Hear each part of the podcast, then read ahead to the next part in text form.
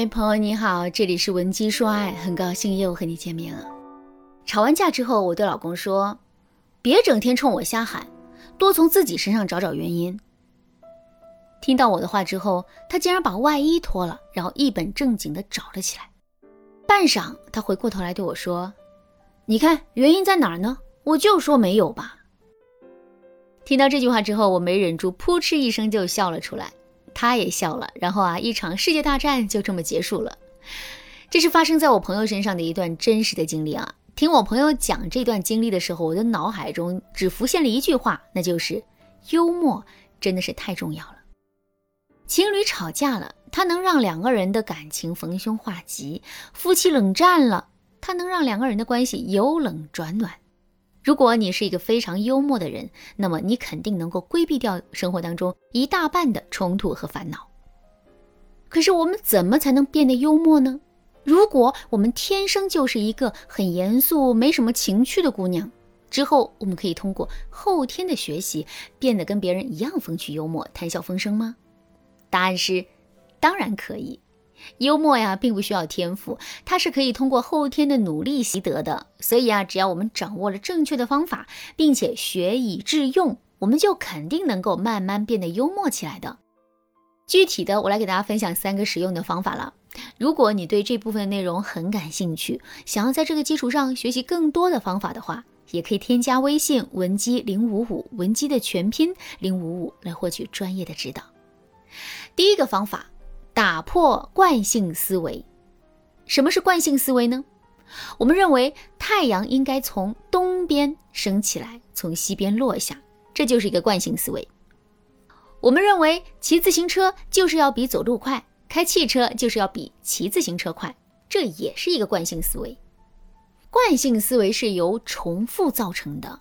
就比如我们之所以会认为太阳应该从东边升起来，从西边落下去。就是因为太阳天天都是这么运行的。再比如啊，我们之所以会觉得骑自行车要比走路快，开汽车要比骑自行车快，也就是因为我们每次看到的都是这样的。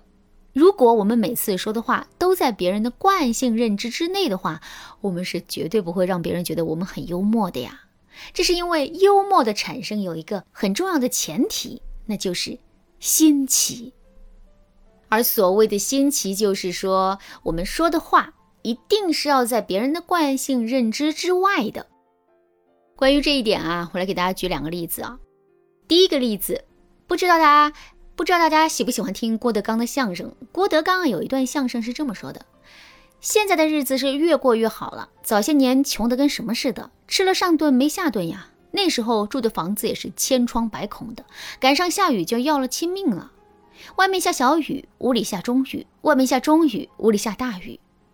有时候雨下的实在是太大了，一家人都得上外面避雨去。这段话一说完，底下的观众立马就笑得前仰后合的。那为什么大家会发笑呢？这是因为，即使屋子再烂，屋子里的雨也绝不会比外面的雨还要大呀。所以这根本就是反常识的。可是，也正是由于这种反常识的话语，人们才瞬间体验到了意料之外的新奇感。第二个例子，前两天我在网上看到一个段子，内容是这样的：小明在超市买了一瓶红茶，拧开瓶盖一看，上面写着“再来一瓶”。小明很开心，拿着瓶盖就去小超市兑奖了。结果超市的老板告诉他：“你这是去年生产的。”兑奖日期早就过了，不能兑换了。听到这个回答之后，你会怎么应对呢？我想，大部分人都会根据自己的惯性思维去跟老板辩论自己兑奖的合理性。可小明说的却是：“你为什么把过期的水卖给我？”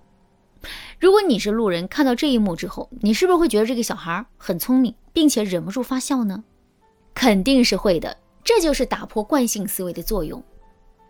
那么在感情中啊，我们到底该？如何用这种打破惯性思维的方式来展示自己的幽默呢？同时润滑两个人的感情呢？下面我就来给大家举一个实例了啊！你的老公很爱你，但是呢，他是一个不太注重细节的人。平时大晚上回家了之后啊，每次都是踩着地板嘎吱嘎吱的响，影响你和孩子睡觉。后来呢，你实在是忍不了了，于是啊，就想提醒男人一下，让他之后多注意一点。可是你到底该如何去提醒他呢？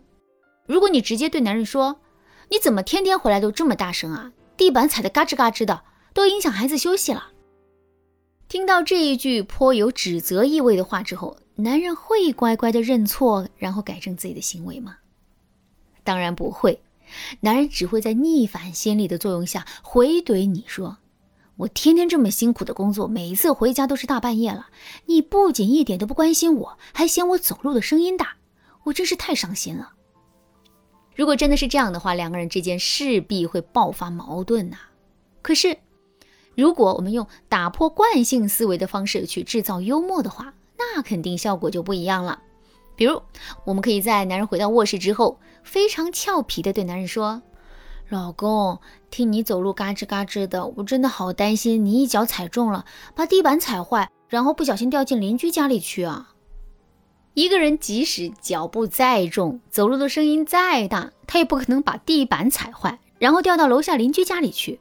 所以呢，这句话绝对是打破惯性思维的。同时呢，也正是由于这句话打破了惯性思维，男人在听到这句话之后，肯定会觉得新奇好笑。